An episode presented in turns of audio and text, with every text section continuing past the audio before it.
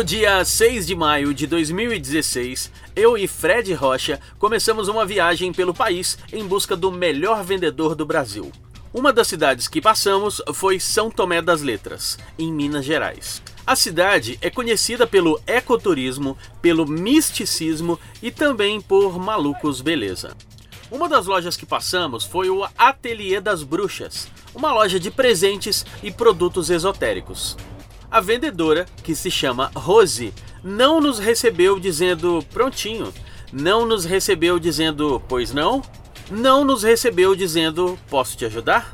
Ela nos recebeu com um abraço.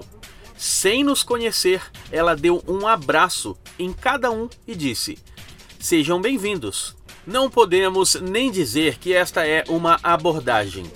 Está mais para uma acolhida. Tudo bem, este tipo de acolhida não pode ser utilizado em qualquer empresa ou para qualquer cliente.